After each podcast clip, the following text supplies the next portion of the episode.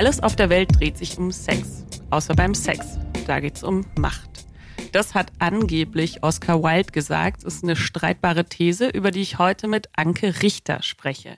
Sie ist Journalistin in Neuseeland und hat ein neues Buch geschrieben namens Cult Trip, Inside the World of Coercion and Control. Passend zum Titel gerne vorab eine kleine Triggerwarnung. Wir reden heute über Sekten, über Machtmissbrauch, über Radikalisierung und sexualisierte Gewalt, unter anderem in der Tantra-Szene. Solltest du dich damit unwohl fühlen, hör die Folge am besten mit jemandem, dem du vertraust. In den Show Notes verlinken wir Hilfsangebote. Jetzt aber erstmal, liebe Anke, uns live zugeschaltet aus Neuseeland. Herzlich willkommen im Lustprinzip-Podcast. Ja, hallo liebe Theresa. Kia ora, sagt man hier in Neuseeland. Ja, guten Morgen bei mir, guten, guten Abend schon bei dir, ne? Genau. Ja, ja, ja, ist schon fast meine Bettgehzeit. Was ist denn dein Safe Word für heute, liebe Anke? Das ist natürlich Kiwi, weil ich in Neuseeland mhm. lebe. Ja. Sehr gut. Anke, du hast ein Buch geschrieben. Ich habe es im Thailand-Urlaub verschlungen. Ich habe es sogar illegalerweise in einem Meditationsretreat gelesen, wo man natürlich nicht seinen Kindle dabei haben darf. Und dir danach so eine ganz verballerte E-Mail geschrieben, dass wir unbedingt sprechen müssen. Ähm, kannst du vielleicht kurz selber erzählen, worum geht es in Cult Trip? Wow, Cultrip, das sind meine zehn Jahre als Sektenreporterin, wobei ich in den zehn Jahren auch viele, viele andere Sachen gemacht habe. Ich, ich, ich habe mich in die, in die Recherche über eine ehemalige Sex- und Therapiesekte gestürzt hier in Neuseeland. Centerpoint, das war das ähm, Pendant, das antipotische Pendant zur Otto-Mühl-Kommune. Ja die sagt ja nun wirklich vielen bei euch was. Ähm, was super ist, weil, wie gesagt, die, das für Neuseeland ist, es war Otto-Mühl gar kein Begriff, gab es aber zur gleichen Zeit gleiche Prinzipien, gleiche Ideologie. Und es wurden auch leider wahnsinnig viele Kinder ähm, sexuell missbraucht bei Centerpoint. Und die ähm, Leute dort haben Drogen hergestellt, die sie mit den Jugendlichen auch zusammengenommen haben, experimentell. Das war also ein riesen Sex- und Crime-Skandal in den 80ern, ähm, Leute verhaftet im Gefängnis und so weiter. Wirklich, wirklich ähnlich wie die Müllsekte. So.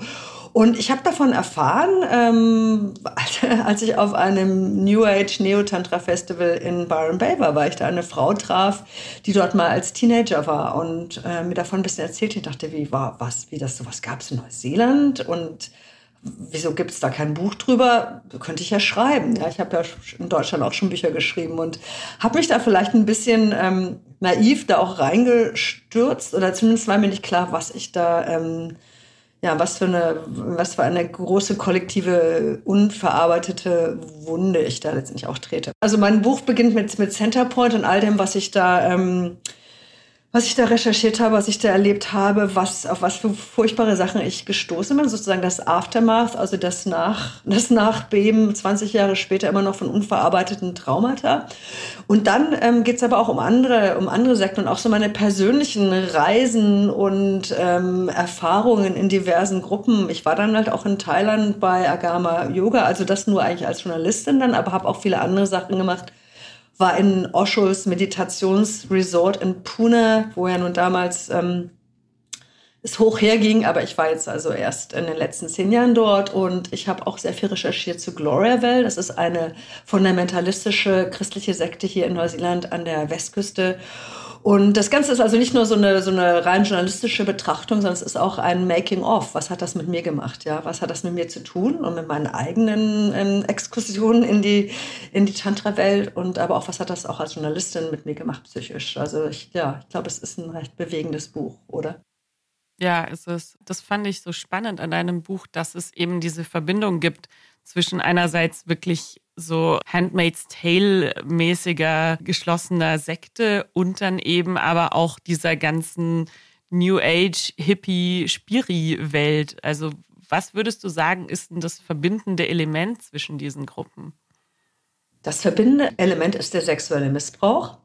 Und der übrigens das ein verbindendes Element in allen Sekten ist. Denn ähm, 40 Prozent von Frauen in Sekten werden sexuell missbraucht. Das ist ähm, erforscht worden Aber in dem Fall von diesen drei Sekten, die äußerlich auch alle so unterschiedlich aussehen, zumindest diese, wie du sagst, die sagt Handmaid's Tale, Gloria Vale, diese extrem christliche Sekte, deren Uniform oder wie die Menschen sich dort anziehen, waren übrigens Vorbild für die Kostüme von Handmaid's Tale. Ja, also da ist, ist sogar selbst im, auf der Ebene ist da ein Zusammenhang. Die Verbindung ist, dass in all den Sekten und auch in vielen anderen übrigens ähm, es eine Fokussierung auf Sexualität gibt meistens, also Insekten wird, wird vieles kontrolliert. Also dein, dein Verhalten ähm, oder was du isst oder wie du schläfst oder was du liest oder Kontrolle ist ein großer, großes Ding. Und auch Sexualität wird kontrolliert. Und das kann in dem Sinne sein von, dass man asketisch leben soll, ja, dass man, oder wie bei den Hare Krishnas oder Sri Chinmoy oder so, also wirklich Sex nur, nur zur Fortpflanzung da ist und, oder in strengen fundamentalistisch christlichen Sekten oder auch ultraorthodoxe Juden und so weiter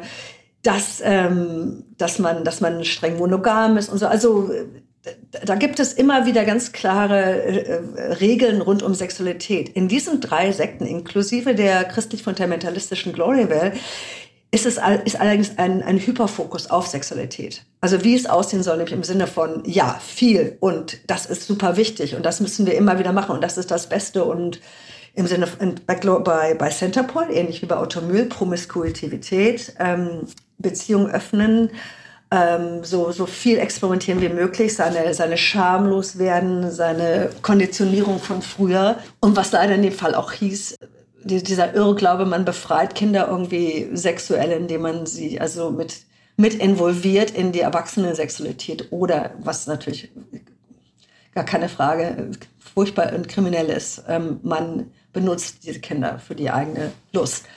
Und bei ähm, Agama Yoga zum Glück ging es nicht um, gab es, soweit ich weiß, eigentlich kaum Kinder oder keine Kinder in der Community. Es sind vor allem junge, jüngere internationale Backpacker, die da so hängen geblieben sind und Yoga-Studenten und so weiter. Da gab es eigentlich kaum Kinder in der Community. Von daher ist mir da auch über sexuellen Missbrauch von Kindern nichts bekannt. Aber da sind halt viele, viele Frauen sexuell missbraucht worden. Und bei Glory wiederum, und das war dann für mich wirklich am Ende meiner Buchrecherche auch so faszinierend. Und ich dachte, wow, da ist ja wirklich, ich kann, ich muss all diese Sekten als Sexsekten eigentlich bezeichnen auch bei Gloria Well dieser komplette Fokus auf, auf, auf Sexualität, aber dann so unter diesem Mäntelchen der, der Extre so Monogamie und, und das ist das, wofür die Frauen da sind. Sie stehen ihren Männern pausenlos zur Verfügung. Das sind im Grunde, um es mal so ganz brutal auf Englisch zu sagen, fucking and breeding machines, ja. Also, die sind, die sind zum Gebären und zum Vögeln da, ja. Die, die Frauen bei Gloryville. Und so wachsen sie auf. Und das ist deren Konditionierung. Dafür sind sie da. Da, da, da, da kriegen sie richtig dann noch so eine Art Eheberatung vorher, wie sie ihre Männer am besten befriedigen und was sie wie machen sollen. Und diese Form von Beratung ist zum Teil auch extrem übergriffig und auch ganz, ganz direkter Missbrauch gewesen zum Teil. Das ist sozusagen die Klammer. Sexueller Missbrauch und Hyperfokus auf Sexualisierung, auf Sexualität. Ich glaube, Gloria Vale sagt jetzt vielen Leuten in Europa nichts. Kannst du nur mal kurz irgendwie umschreiben, was das eigentlich ist? Gloryville, das sieht sehr idyllisch aus von außen. Das ist eine kleine Enklave hier an der Westküste von Neuseeland, mitten im Busch. Also auch für neuseeländische Verhältnisse schon sehr, sehr abgeschieden. Da fährt man also vom nächsten Dorf aus 40 Minuten durch die Pampa und da kommt einem auch keiner mehr entgegen. Also es ist wirklich End of the Road, da geht es da nicht mehr weiter. Ähm, die haben sich dort ähm, niedergelassen, haben also eine, ein, also eine, was man so als äh, Residential Cult bezeichnet. Also leben alle zusammen in Hostels, also in Gebäuden, die sie da gebaut haben. Immer viele Familien in einem Gebäude, alle, eine Familie in einem Raum mit meistens so 10 bis 15 Kindern. Die Betten nur mit Vorhängen abgetrennt. Also ist auch völlig normal, wie das übrigens auch bei Otto Mühl und auch bei Centerpoint war, dass auch die Kinder die Sexualität der Eltern immer miterleben. Das ist auch so gedacht, damit auch für die Mädchen äh, das schon von vornherein auch irgendwie klar ist, ja so, dass das erwartet dich dann später. So, so macht man das als gute Ehefrau. Puh, ja, und ähm, Gloria die leben, die tragen also alle blaue, ähm, blaue Kleider, lange blaue Kleider, ähm, haben keine eigen, haben überhaupt keinen eigenen Besitz, außer ihren, ihren zwei Kleidern zum Wechseln, arbeiten dort alle auf Farmen in der, in der Honigproduktion, Milchproduktion, haben auch so ein paar andere Sachen, also alles Landwirtschaft, sind unheimlich produktiv, machen viel, viel Geld, sind also hier an der Westküste von Neuseeland auch wirklich ein, ein Wirtschaftsfaktor, was glaube ich auch dazu geführt hat, dass die Leute dort viel zu lange weg, also die Leute drumherum, in der Community drumherum, in, den, in, der, in der nächsten Stadt, viel zu lange weggeguckt haben, was da eigentlich wirklich passiert. Und um es mal so ganz brutal zu sagen, es geht ja auch nur um die Unterdrückung von Frauen. Ja, also ähm, und dann ist es auch noch christlich. Es ist keine wilde Hippie-Kommune. Ähm, es ist nichts New Age oder esoterisch oder so, was vielleicht den Mainstream noch eher aufstößt, sondern es sind Christen. Ja, es sind ja gute Christen. Okay, vielleicht ein bisschen extrem und so machen da so ihr sehr extremes christliches Ding. Aber das erstmal ist das nicht so alarmierend für die normale Bevölkerung und ähm, es ist aber eigentlich ein Gulag. Und es gibt mittlerweile, also Gloriaville ist zurzeit hier in, vor Gericht äh, mit vielen, vielen ähm, Gerichtsverfahren wegen Sklavenarbeit. Ja, also die Kinder müssen da auch schon früh morgens um vier raus und stundenlang arbeiten und Kühe melken und werden geschlagen. Also viele, viele körperliche Misshandlungen und vor allem auch extrem viel sexueller Missbrauch. Der natürlich wie bei den meisten Sekten und aber auch bei der katholischen Kirche sozusagen in-house ähm, behandelt wird. Das heißt also, es sieht dann so aus, dass dann sogar ein neunjähriges Mädchen muss dann vor die Gruppe der Ältesten, die natürlich alle Männer sind, treten und, und dem Sexualtäter, dem Mann, der sie äh, sexuell belästigt hat, muss sie dann vergeben vor allen anderen. So wird das im, dort, ist es dort immer gehandhabt worden. Und die Polizei wird natürlich rausgehalten und nicht alarmiert, wenn irgendwas bekannt wird. Also furchtbar, eine absolute Inzestkultur und Verschleierungskultur. Das sich, was sich aber jetzt langsam ändert, weil, ähm, wie gesagt, es hat lange gedauert, aber ähm, einige der Leute, die mittlerweile raus sind aus Gloryville, darunter halt auch viele, dort geboren wurden und zweite Generation sind und sich nicht ausgewählt haben, so zu leben und halt doch durch Internet und sowas, die eigentlich gar nicht benutzen dürfen, aber irgendwie doch mal irgendwann doch ein bisschen mitbekommen, da ist eine andere Welt da draußen. Die die, die haben sich halt auch mit anderen Survivors zusammengetan. Da gibt es mittlerweile eine richtig tolle Initiative. Und das sind wirklich wie Flüchtlinge aus einem anderen Land, die, ähm, die, die, die sprechen zwar Englisch und können irgendwann wieder normale Klamotten anziehen, aber müssen wirklich komplett neu lernen, nicht aus einem anderen Land, aus einer, die sind wie Flüchtlinge vom Mond, ja, oder so vom Mars. Die müssen wirklich lernen, wie man überhaupt, wie man sich, wie man, dass man ein Bankkonto hat, wie man, wie man Leute überhaupt wie man Hallo und Tschüss sagt, wenn man bei irgendjemand zu Hause ist, weil sowas kennen die gar nicht. Die ganzen Umgangsformen sind so anders. Die, die, die Mädchen haben nie gelernt, für sich selber zu denken. Die wissen nicht, was ihre Lieblingsfarbe ist, ja. Die können nur darüber reden, wie man Kinder großzieht, weil das ist, das ist also ich, I don't know where to start, ja. Es ist wirklich eine, es ist, Gloriaville ist faszinierend und, und Neuseeland hat sich auch immer unheimlich so dafür interessiert, ähm, oh, es ist alles so, so drollig, wie so eine Freakshow sind die immer behandelt worden. Da gab es auch mal eine Fernsehserie drüber, die komplett, komplette PR war eigentlich für Gloriaville. Und jetzt wird eigentlich erst so langsam nach all der Zeit bekannt, wie schlimm es dort abgeht. Und ähm, ich bin froh, dass die alle vor Gericht stehen jetzt, die Täter ich finde so cool an deinem Buch und ich glaube, deswegen habe ich dir auch direkt komplett parasozial, seelenverwandt, Juhu geschrieben, ist deine offene Haltung, mit der du irgendwie an das ganze Thema rangegangen bist. Also so dieses, äh, ja, Spiritualität, so man kann sich ja erstmal angucken. So eine positive Offenheit irgendwie. Was hast du von dieser Welt vielleicht auch so ein bisschen für dich selber mitgenommen und was siehst du jetzt auch kritischer? Hm. Ich meine, dass ich überhaupt damals dieses Buch über Centerpoint schreiben wollte, diese sogenannte Sex- und Therapiesekte, lag ja eigentlich auch daran, dass ich mich zu dem Zeitpunkt gerade auch so interessierte für Themen wie Polyamorie und Sexual Healing. Und ich hatte angefangen, ISTA-Kurse zu machen. Ja, ISTA ist in Deutschland jetzt, glaube ich, noch nicht so bekannt, aber doch Österreich, Deutschland, doch, die machen da auch einige Trainings. International School of Temple Arts, dafür steht die Abkürzung. Das ist so Neo-Tantra, Schamanismus und auch so viele Sachen so aus der 80er Jahre Therapieszene, so Emotional Release Tools, wo du also auf Kissen schlägst und brüllst und so und dir deinen ganzen Scheiß aus dir irgendwie raushaust sozusagen. Das ist ja alles auch nicht verkehrt.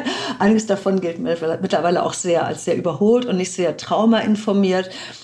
Aber ich habe damals das super gefunden. Für mich war das ein Riesending, das zu machen. Ähm, ich war, ja, also wenn es im Nachhinein sehe ich das natürlich durch die Brille, wow, das war meine Sektenerfahrung, ja. Das, ich habe mich verliebt in, in dieses, das, in das, was das in mir gemacht hat, in das, in das neue Ich von mir selber, in die Kontakte, die ich hatte, in die Freiheit, die ich plötzlich hatte. Ich meine, ich war damals Ach, ich meine, ich war, ich war Mitte 40, ähm, lange verheiratet mit, mit Teenagerkindern, tolles Leben, wunderbar.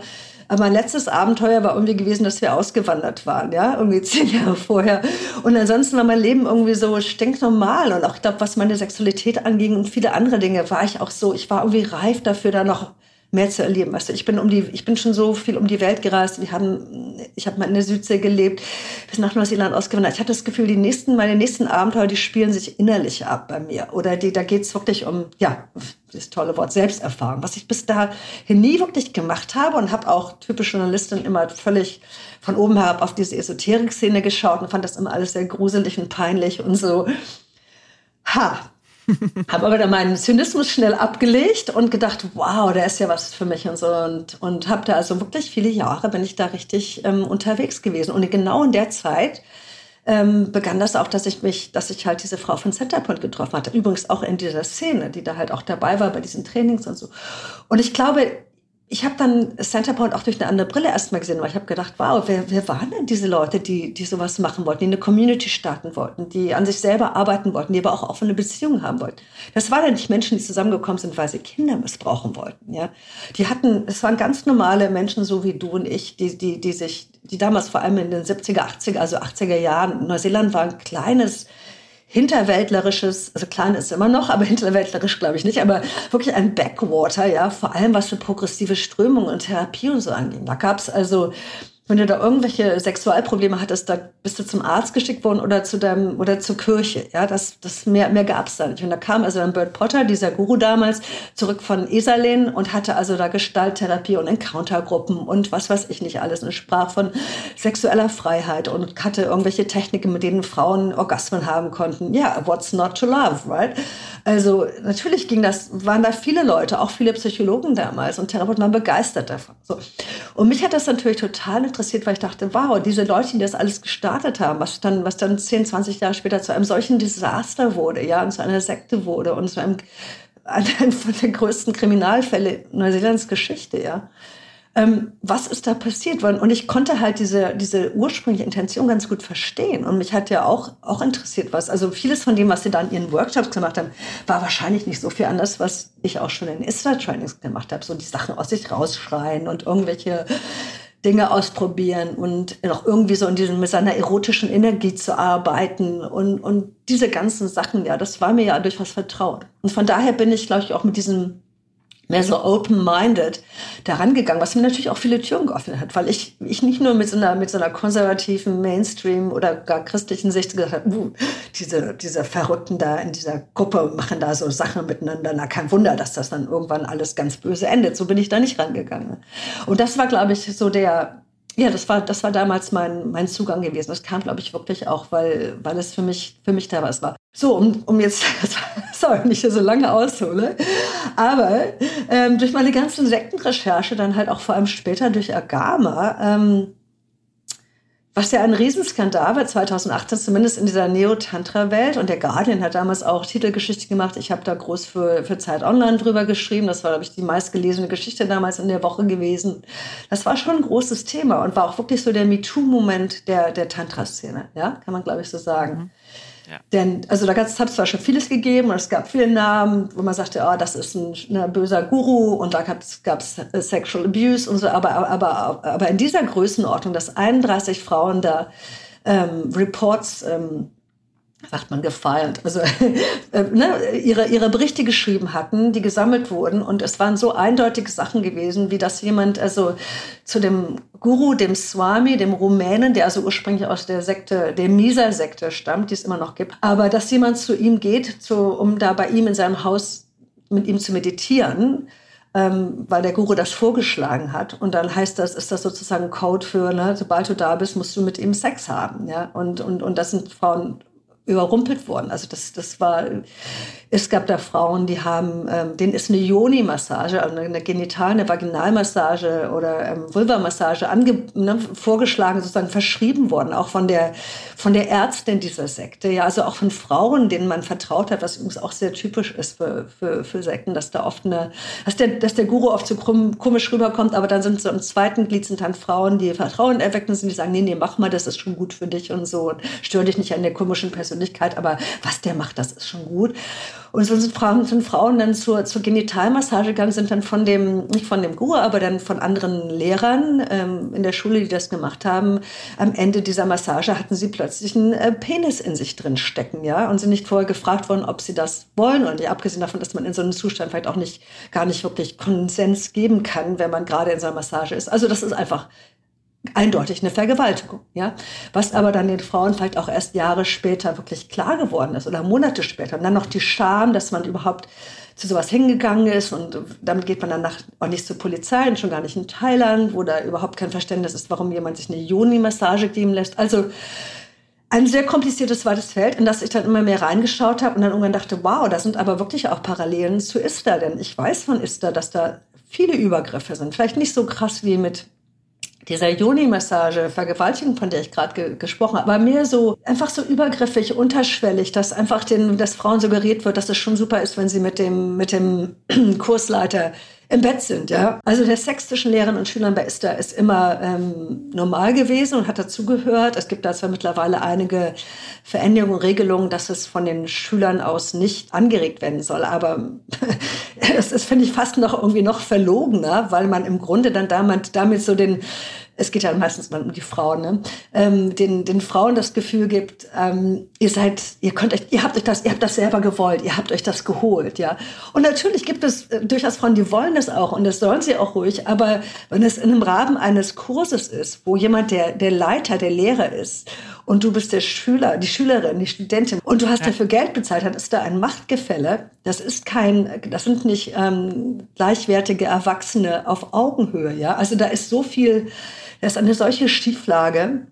Abgesehen davon, dass du natürlich auch in diesen Kursen auf einem High bist, also auf so einem Workshop-High, wo dein, dein Gehirn überspült, überflutet ist von Endorphinen, von Dopamin, von sonst was. Das ist alles erforscht worden. In so einem Zustand, in diesem Rausch, und dann willst du auch nicht außerhalb der Gruppe stehen. Du willst das gleiche tolle Ergebnis und die tolle gleiche Transformation haben wir alle. In diesem Zustand bist du doch gar nicht in der Lage, wirklich mal in Ruhe, vielleicht mal zwei Tage lang oder so nachzudenken, will ich denjenigen wirklich oder will ich hier nur irgendwas haben, was anscheinend jeder in der Gruppe hat? Ja, was hole ich mir hier eigentlich? Was ist hier wirklich wichtig für mich? Würde das jetzt wirklich meiner sexuellen Heilung dienen, wenn ich jetzt ne, nachher auf dem Zimmer da mit dem, mit dem Kursleiter noch eine Nummer schiebe oder so? Also da, da ist, das ist mir alles dann klar geworden, dass bei Ista da so viele Parallelen sind zu dem, was bei Agama in viel, viel extremer Form so offensichtlich ist, ja, auch mittlerweile für jeden Außenstehenden. Bei Esther ist es vielleicht nicht ganz so offensichtlich, aber das macht es nicht irgendwie weniger schlimm, ja, sondern ich finde, deshalb muss man da vielleicht noch genauer hingucken und auch schauen, ähm, wie kann man das schon relativ im Frühstadium identifizieren. Ja, und das, ähm, also ich bin sozusagen des, desillusioniert ähm, nach ein paar Jahren dann da auch wieder raus und habe mir gedacht, wow, nee, das kann ich eigentlich nicht mehr mit vertreten, auch wenn das für mich richtig toll war, auch wenn ich mich nicht als jemand sehe, die dort in irgendeiner Weise zu Schaden gekommen ist, ja. Aber ich war sicher, ähm, wie in so, wie so eine Süchtige auch, brauchte da immer wieder, wollte immer den nächsten Fax haben, ja. Und sehe jetzt auch noch nach, im Nachhinein auch noch, was sich da noch abspielt, wie sehr ich Mühe habe, darüber öffentlich zu reden. Das fällt mir jetzt hier leichter auf Deutsch, als wenn ich das in Neuseeland machen würde, wo viele meiner früheren Freunde da halt da dort aktiv sind, wo das sozusagen das Headquarter auch von, von ISTA, der ganzen ISTA-Bewegung ist, nämlich Heiden. Wenn du da reinfährst, das ist so eine alte Villa irgendwo auf dem Land, ist eigentlich so eine Hochzeits, da finden auch so Hochzeitsveranstaltungen statt. Ähm, so sieht es dann halt auch ein bisschen so aus, wie so eine, so eine alte Hochzeitsvilla. Da fährst du also wie so eine kleine Allee da lang und da steht ein Schild und da steht drauf, das erste, was du also siehst, wenn du diesen Ort betrittst, steht ein Schild und da steht drauf, you chose this. Du hast, du, I know, right? Du hast das, du hast das gewählt. Du hast das gewählt. Diese, diese, also you chose this, diese zwei, drei Worte sind das erste, was du da liest, wenn du da durchs Tor fährst. Und das Tor hat auch noch so ein, so ein Emblem, was also der, der Guru da also in, in, ähm, so, was, so ein esoterisches, ähm, okkultes ähm, Diagramm. Das haben sich auch Leute von, die da halt lange bei Heiden sind, haben sich das für die Brust tätowieren lassen und tragen das um den Hals als Kette und so, ja. Das sind natürlich alles schon ziemlich eindeutige Sachen. Und denkst so, uh, that's very culty. Ja, es ist, ich merke ja auch allein schon an mir selber, wie ich noch immer diese, diese, wie meine Perspektive sich da ändert, wie ich Sachen verarbeite, wie mir Sachen klar werden, dass, wie tief ich da halt doch in was drin gesteckt habe, wo ich jetzt auch die sektenartige Wirkung auf mich und vor allem auf andere auch sehe. Ja. Und als mir das alles dann klarer wurde, so 2018, 2019, und ähm, habe ich gedacht, nee, ich kann, ich kann das eigentlich nicht mehr vertreten. Ja, dass eine Organisation, auch wenn die viel Tolles in mein Leben gebracht hat und ich da gerne dabei war und das super fand und das auch zum Teil noch wirklich vermisse, ja, ähm, aber wenn die nicht, wenn die nicht so aufgestellt ist, dass sie sich wirklich ähm, dass, dass sie wirklich Sicherheit bieten kann, dass dort die, wenn es da kein Accountability Process, sagt man so schön auf Englisch, ja, gibt, wenn da niemand zur Rechenschaft gezogen wird, wenn die, wenn die Leute, die, und das hat es über, über Jahre, Jahre, jetzt hinter hat es da schon Beschwerden gegeben, gab es Leute, die sagen, hey, mir ist da das und das passiert, wir müssen darüber reden, das ist nicht okay. Die sind alle weggeschickt worden, die sind vertröstet worden, die sind belächelt worden. Und denen wurde, und das ist so fatal, immer wieder gesagt, das ist doch, du sprichst doch aus deiner Victim Consciousness heraus, also du bist in einer Opferhaltung, du hast eine Opfermentalität. Also da kommt dann auch ganz perfide, wie übrigens, glaube ich, bei fast allen spirituellen, aber auch vielen religiösen Gruppen noch dazu, so dieses, es gibt keine Opfer, ja. Das hast du dir selber eingebrockt, das hast du dir selber angezogen, äh, das, das hast du, oder es ist gut für deine eigene Heilung, es ist gut für dein eigenes Wachstum. Das ist doch eine Chance. Sei doch dankbar, dass dir das passiert ist, weil jetzt kannst du dir angucken, wie du darauf reagierst und was, dir da noch, was du da noch brauchst. Und eigentlich solltest du doch dankbar dem sein, der das angetan hat. Der hat dir doch eine Chance gegeben, dass du jetzt wachsen kannst kannst. Ja. Und das nennt man Spiritual Bypassing oder Gaslighting. Ja. Die Begriffe sind, glaube ich, mittlerweile auch im Deutschen bekannt. Ähm, und das ist so fatal. Und all das, ähm, finde ich, ist, ist, in, ist da wirklich da, und leider, neben all dem vielen Tollen, was ja in jeder, in jeder Gruppe, in jeder Organisation auch immer ist. Und ich finde, solange das nicht wirklich aufgearbeitet wird, solange da nicht wirklich ganz klar ähm, irgendeine Art von Reform stattfindet, möchte ich da einfach mein Geld nicht hintragen und möchte da auch keine Freunde mehr hinschicken und möchte einfach das nicht unterstützen. So, Ende aus, weil das ist dann für mich keine ethische Organisation mehr. Ja, ich finde, du hast es gerade ganz toll auch an dir selber beschrieben, diese, diese Phasen, die man so durchläuft. Also genau dieses Workshop-High und dann aber auch so diese Ernüchterung. Das ist ja so ein bisschen wie, wenn man so frisch verliebt ist, oder? Absolut. Es ist, es ist so, es ist wie frisch verliebt. Und das, ich meine, ich saß mal auf einer Sektenkonferenz in Manchester vor ein paar Jahren, da habe ich einen tollen Vortrag gehört von einem Doktoranden, der genau das, ähm, also seine Doktorarbeit macht, nämlich dieses Verliebt, diese Verliebtheit, Fervor oder Awe oder Limerence, und die englischen Wörter. Das sind so viele Parallelen, ja, wie zum, zum ersten Verliebtsein. Und da willst du auch nicht hören, wenn dein neuer Freund, der einfach, wow, du bist das ist dann, man, erstmal weiß ja jeder, dass sich verliebt sein wie eine, wie eine Droge anfühlt. Und da passieren bestimmte Dinge im Kopf, im Hirn, nicht nur im Herzen. Da ist auch, das sind, das sind chemische Veränderungen in deinem Körper, die bestimmte Gefühle auslösen. Ja, das ist sehr unromantisch, aber das, deshalb besprechen ja auch die Leute, die Polyamorie ein bisschen verstehen, von der New Relationship Energy. Ja, weil das ist zum Teil einfach auch nur ein toller Cocktail, das ist einfach auch nur ein Gefühlscocktail. Das Gleiche hast du, wenn du in eine, in eine Gruppe gerätst, wo plötzlich was dich so komplett begeistert und, und, und, und irgendwo landet in deiner Seele, in deinem Herzen, in deinem Kopf denkst, wow, ja, mehr davon, das will ich. Und dann kriegst du auch noch das ganze Gute zurück, weil da ist dann dieses Lovebombing. Auch wenn das nicht bewusst gemacht wird und nicht immer jemand da sitzt und sagt, so, Anke ist jetzt neu hier, heute machen wir Lovebombing mit ihr, damit sie nicht mehr, uns nicht mehr verlässt, sondern das ist ja alles äh, unbewusst und subtiler. Und was dann auch noch natürlich dazu kommt, also außer diesem ganzen Liebesdings, aber ist natürlich, dass du auch dann überhaupt nicht offen bist für Kritik von außen. So, stell dir vor, ne, wenn du jetzt wieder das Beispiel von dem neuen Freund nimmst, dass wenn er deine Mutter kommt und sagt, ja, aber ich weiß aber, dass der seine letzte Freundin geschlagen hat oder dass der Drogen nimmt, also dann wirst du eher auf deine Mutter wütend sein als auf den neuen Freund, weil du willst das nicht sehen, du willst das nicht hören, du willst die, die Liebesdroge weiter genießen, du willst sie nicht verlieren, du willst nicht, dass deine Realität da Risse bekommt und du plötzlich hinterfragen musst, warum du dich in diesen Typen verliebt hast. Und genauso, genauso läuft das mit der, mit dem Verlieben in einer, in eine Sekte, in, in einer Sekte, in einer Gruppe. Sekte ist ein schwieriges Wort, ich weiß, weil da denken alle immer gleich an Scientology und, ähm, Hare Krishna und, und, und Nexium und ich weiß nicht was. Und das sind, äh, aber man kann auch sektenähnliche Organisationen sagen. Vielleicht ist das ein bisschen korrekter. Es ist eine Bandbreite, auf der, äh, auf der sich das so bewegt. Und manche Dinge sind eindeutig hundertprozentig das, was man als Sekte bezeichnet. Und andere Organisationen muss man vielleicht sich fragen, ob die irgendwann zur Sekte werden könnten, wenn sie so weitermachen und nicht irgendwann mal die Handbremse ziehen und bestimmte Dinge lernen. Ja, das ist ja dann wahrscheinlich auch immer so ein bisschen die nächste Frage so, also ist nicht eigentlich alles eine Sekte? Und ähm, woran erkennt man denn, dass es eine sein könnte? Kannst du mal so ein paar Red Flags aufzählen? Ja, dass du, man ist nicht alles eine Sekte. Das höre ich leider viel zu oft von Leuten, die man als Cult Apologists bezeichnet. Ja, ja, ist da nicht auch die katholische Kirche eine Sekte und so? Es gibt natürlich äh, in jeder Religion, im, im Christentum, im Katholizismus, im, im, im, Islam, im Judaismus und so weiter, gibt es wiederum sektenähnliche Organisationen. Ja, ähm, das Judentum an sich ist keine Sekte, aber es gibt orthodoxe Sekten. Das Christentum an sich ist nicht eine Sekte, aber es ne? und es gibt in, natürlich auch in der katholischen Kirche, wenn du dir anguckst, wie die mit mit, mit, mit Pädophilie umgehen. Also natürlich absolut die gleichen Strukturen, wenn es um bestimmte Dinge gibt. Aber es, da müsst, da, es muss halt noch mehr dazu kommen, dass man wirklich das so als, als Sekte bezeichnen kann. Also das Typische ist erstmal, sind mal so ein paar Marker. Es gibt viele gute Definitionen, aber ich habe jetzt auch so für die Workshops, die ich in Neuseeland gebe, so meine eigenen Abkürzungen. Cult. Cult ist C-U-L-T. So, C steht für Control oder Coercion, also auf Deutsch so ein Zwang, Kontrolle. U oder U steht für Unity, also Zusammenhalt, Vereinigung. Ja, man ist man man ist zusammen mit anderen. Ähm, man man glaubt an was Gemeinsames. Man hat ein gemeinsames Ziel. Man ist in einer Gruppe. Also niemand ist alleine in der Sekte. Ja, in der Sekte ist immer eine, eine Gruppenerfahrung.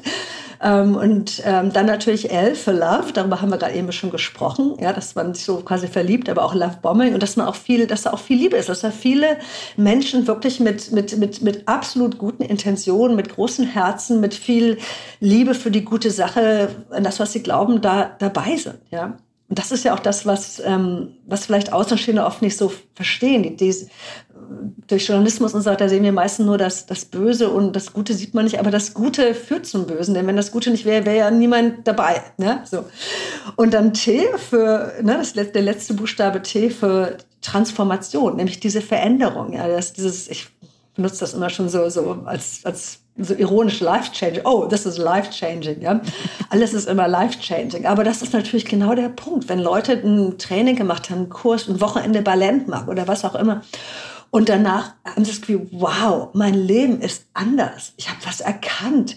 Ich habe dieses, diesen Knoten, der ist geplatzt. Oder ich bin jetzt in der Lage, so und so zu sein. Ich habe eine neue, also die merken oft nicht, manchmal ist es auch eine neue Persönlichkeit, die ist eher so eine Art Cult, was man so als Cult Personality bezeichnet. Sie haben sich auf was übergestülpt, aber erstmal kommt es den meisten so vor, sie haben eine neue Seite von sich erlebt. So ging es mir zumindest auch mal bei Esther. Man hat eine neue Seite von sich erlebt, die toll ist, die man sich die einen befreit, ja. Und diese, diese Befreiung, diese Transformation, das ist, das ist halt auch eine Droge. Und diese, Befre was sich am Anfang wie eine Befreiung anfühlt, kann dann halt, wenn es eine Sekte ist, später wirklich zum Gefängnis werden, dass man, dass man in, gefangen ist in diesem Konstrukt und in diesem, in dem, was halt nicht ein Teil von einem selber ist, sondern was man sich übergestülpt hat. Da hat, steckt jetzt schon eine ganze Menge drin, aber es gibt dann auch noch das Byte-Model von Steve Hassan, also einer der führenden weltweiten ähm, Sektenexperten. Byte ähm, steht für B, also B für Behavior Control, also Kontrolle von, es geht also jetzt um die ganzen Sachen, die kontrolliert werden. Ähm, Verhaltenskontrolle, es können also viele, viele Sachen sein, von Sexualität bis Essen, bis wie man, ne, was man wie machen soll. Deine äh, Information Control, dafür steht es genau. Und was du, was du alles nicht lesen sollst, was du aber dann nur lesen sollst. Ja, also das ist natürlich ganz extrem, wenn dir zum Beispiel gesagt wird, ähm, du darfst nicht, ne, darf nichts über die Sekte online lesen. Früher, als es noch kein Internet gab, wurde also, war das, war das natürlich noch viel schwieriger für Leute auch an Informationen zu kommen. Jetzt, jetzt ist es leichter, wenn man googelt, aber wenn du schon so indoktriniert bist, dass, dass du der Presse nicht glauben darfst und dass die, die einzige Quelle der Wahrheit dein, dein Guru ist, das sind jetzt immer so extreme Beispiele, aber all das kann sich auch viel, viel subtiler abspielen. Dann T für, für Thought Control. Und das klingt jetzt so erstmal so radikal, als ob da Leute in einem Zimmer sitzen und so CIA-mäßig irgendwie Brainwashing über sich ergehen lassen. So, so läuft das natürlich nicht ab, sondern es ist alles wiederum subtiler meistens. Zum Beispiel wie so ein, dass man als Thought Terminating Klischee bezeichnet. Ja, dass man so ein, so bestimmte Isms, dass man, dass man dass, dass man nicht, nicht mehr traut, eigentlich was zu sagen, dass man eigentlich nicht mehr so denken will, wie man denkt, weil man merkt, oh, ich denke ja falsch die Gruppe denkt anders. Ich habe das alles nicht verstanden, was Sie da heute in dieser, diesem Ding da erzählt haben, aber ich traue mich auch nicht zu fragen. Ich muss was an mir ändern, damit ich das besser verstehe. Ja? Also, also diese, diese eigene Umorientierung der Gedanken. Und das merkst du oft dann halt auch daran, ähm, wenn Leute dann plötzlich anfangen, so die gleiche Sprache zu sprechen, die gleichen Begriffe zu, zu verwenden und so. Also und wie gesagt, das kennt man auch von bestimmten Firmen, von bestimmten Jobkulturen und so. Das ist nicht immer gleich dann, dass das alles sektenartig, aber es kommen so viele Sachen zusammen, die dann halt dann sehr extrem sind. Und das letzte, das E von dem Byte Model ist dann ähm, Emotional ähm, Control. Ja, also das, das deine, da habe ich vorhin auch schon darüber gesprochen, wie mit dem Gaslighting und dem Spiritual Bypassen. Das halt, wenn du was Bestimmtes fühlst, es geht dir schlecht, zum Beispiel, weil du irgendwie stundenlange Freiwilligenarbeit für die Organisation gemacht hast und du bist eigentlich völlig ausgebrannt und aber ähm, oder oder es ist dir was Übles dort passiert, jemand war sexuell übergriffig oder sonst wie ja. Und deine deine schlechten Gefühle werden halt nicht als solche validiert, die werden die, die darfst du nicht zurückführen auf das Schlechte, was da passiert ist oder was vielleicht nicht stimmt oder dass du ausgebeutet wirst oder dass jemand übergriffig ist, sondern das ist immer dein Problem. Ja, also diese diese extreme emotionale Manipulierung, die ich so die ich wirklich furchtbar finde bestimmte Dinge sind einfach, finde ich, sehr offensichtlich, aber für mich zählt vor allem auch dieses Ding rund um die Opfermentalität. Wenn dir immer wieder suggeriert wird, nee, das ist alles dein Ding, dann und aber eine Organisation gleichzeitig im Kreuzfeuer steht und es zum Beispiel schon mal Presseberichte gegeben hat und kannst davon ausgehen, das kann ich dir als Reporterin sagen, es braucht eine Menge, bis was in die Presse kommt. Es braucht so viele Checks, es braucht meistens schon irgendwie jemanden, der zur Polizei gegangen ist ähm, die, Jurist, die Justiziare gehen da drüber und schmeißen die Hälfte wieder raus. Ja, also wenn du, wenn du irgendwo eine, was siehst, online, ähm, ein Medienbericht von einem, von einem, von jemandem, der oder die Journalistin ist und es geht um diese Sekte, geh davon aus, dass das wirklich nur die Spitze des Eisbergs ist, ja. Also, von daher, wenn also eine Organisation schon im Kreuzfall gestanden hat, irgendwas publik ist, und sie aber nicht in der Lage sind, das in irgendeiner Weise ähm, wirklich offen zu bearbeiten und dann vielleicht noch die Aktivisten, die das ähm, ne, zutage gebracht haben oder auch die Journalisten, die dann auch noch juristisch angehen, was ich auch schon immer wieder gesehen und erlebt habe hier, vor allem in Neuseeland gerade, dann, ähm, ja, das ist zum Beispiel eine riesige Red Flag. Aber meistens ist ja eher so, dass die Leute jetzt nicht zu so einem Ort fahren wie es Heiden oder, oder Agama in Thailand, sondern das ist meistens irgendein Kurs, irgendein Live-Coaching. Ähm, Meditationswochenende oder, oder irgendwie so ein Women's Circle oder so. Da gibt es so viele gute, nette, schöne, harmlose, hippie-mäßige Selbsterfahrungsangebote, die an sich erstmal alle gar nicht unbedingt verkehrt sind. Die Frage ist dann oft, wer steht dahinter?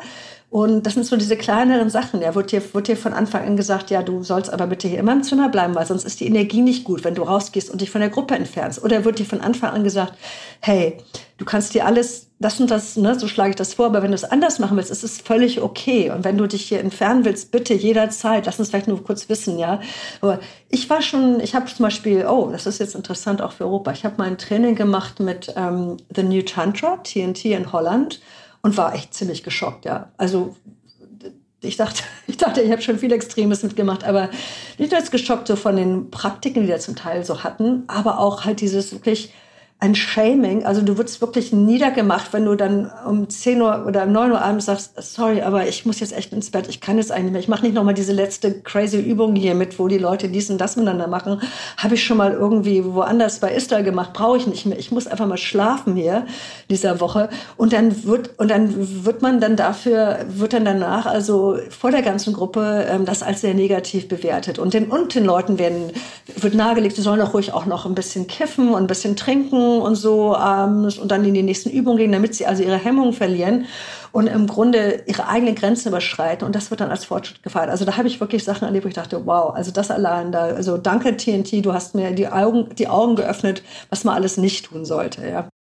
Ich war auch in so einem Tantra-Kurs und bin nach, es hätte sieben Tage gehen sollen, ich bin nach einem halben Tag wieder abgehauen, weil es gab keine Klotüren, die wurden so alle rausmontiert, damit man sich so näher, also damit man das embraced, so diese Intimität wow. irgendwie. Und es hätten irgendwie alle zusammen in einem Raum schlafen sollen auf so Yogamatten, also es gab noch nicht mal irgendwie so Betten oder sowas. Und halt alles nur um um quasi endlich so seine Hemmungen ähm, zu überwinden. Und das war ein sehr also war ein ziemliches Gefälle. So ich glaube so drei Frauen auf zehn Männer und äh, ich habe mich da jetzt nicht so safe gefühlt, sagen wir so. Und ähm, dann habe ich, und ich war halt auch auf einem journalistischen Auftrag, deswegen konnte ich natürlich auch jederzeit gehen, hatte da nicht tausende Euro investiert, wo man sich dann noch gefragt hätte, okay, Sunk Cost und so. Und habe das dann auch dem, dem Leiter gesagt, es war ein älterer Herr, der gesagt hat, er hätte eigenmächtig Tantra nach Europa gebracht, damals so. Der hat sich selber schon als den Pionier und Erfinder von Tantra gesehen. Also ich habe dann einen Artikel darüber geschrieben, dass man auch mal aus einem Seminar wieder gehen darf. Aber da habe ich eben auch dieses Shaming erlebt, so wenn du jetzt gehst, dann bist du einfach noch nicht bereit für deine Transformation. Also genau das, was du so beschreibst, dann bist du halt noch zu unreif. So, also wo natürlich klar war, die wollten mich da reinschämen, weil sonst hatten sie nur noch zwei Frauen auf zehn Männer das, und es ist doch, es ist doch völlig fucked up, oder? Also, ja, und ja. auch, ich kenne, als du sagtest gerade hier keine, kleine, äh, keine Klotüren, das war natürlich auch bei Centerpoint, ja, der Sexsekte in, in Neuseeland. Das war, das war gang und gäbe. Dafür waren die vor allem auch berühmt. Oh, die haben alle Klos ohne Türen, weil ich meine, weißt du, Neuseeland ist auch eher konservativ, eher so Anglo, Anglo, Anglo-Saxon, britisch bisschen prüder, also nicht so Freikörperkultur wie, wie in Deutschland. Also das ist noch viel mehr shocking, dass man mit anderen auf dem Klo sitzen würde, ja. Aber das haben die auch bewusst gemacht, damit die Leute von vornherein ihre, ihre Schamgrenzen abbauen. So, da kannst du natürlich drüber, das kann sagen, ja, natürlich ähm, haben wir über, rund um viele Dinge Scham, die wir vielleicht abbauen sollten. Vielleicht ist es schön, wenn wir nicht gleich immer, immer, du weißt, was ich meine. Also natürlich gibt es viele ja. sexuelle oder konditionierte Scham rund um so, genauso wie so Sauberkeit oder Klo oder so, wo man vielleicht echt sagen kann, nutzt das uns. Aber wenn du jetzt bedenkst, so further down the track, gerade in bei Centerbond, ist durch dieses, dieses Schamabbauen von so Sachen wie vor anderen Leuten auf dem Klo sitzen, ja, oder vor anderen Leuten, vor fremden Leuten duschen oder so, hat aber auch dazu geführt, dass auch die Scham abgebaut wurde, dass es halt auch, ähm, dass man auch vor Kindern sexuell sein kann oder mit Kindern sexuell sein sollte, ja. Also von daher, ich, ich sehe das mittlerweile so kritisch und denke, ein bisschen Scham ist ganz gut. Und manchmal ein paar Schuldgefühle sind auch nicht verkehrt, ja. Wenn du, ja. wenn du, wenn du, wenn bestimmte Dinge, ähm, nach, äh, ne, die du getan hast, manchmal, ich wünschte mir Leute aus dieser Szene, sondern würden auch ein bisschen mehr Schuld fühlen und nicht immer dieses, oh, we have to get over our, over our fear and shame. Also ich, ich verstehe die, den Ansatz dahinter. Aber wenn du, na, du, ich meine, diese ganze Neo-Tantra-Szene, die gibt's ja nun wirklich schon seit den 70er, 80er Jahren. Ist ja alles nicht komplett neu, was, was wir da jetzt, was du erlebt hast, was ich erlebt habe, ja. Da hat's doch mittlerweile genug Opfer gegeben, es hat genug Schaden gegeben und auch aus dieser ganzen ähm, Therapie, ne, aus dieser, dieser New Age Therapieszene, äh, Gestalt und Encounter. Das sind ja zum Teil tolle Sachen, hat es aber auch viele krasse Fälle gegeben von Leuten, die irgendwie in Psychose gelandet sind, vom Dach gesprungen sind. Dieses ganze, diese ganze Schreierei, diese ganze Hauruck, alles aus dir rausholen vor anderen und dann daneben ist in 24 Stunden anders. Das hat Leute auch kaputt gemacht. Also das weiß man auch mittlerweile alles.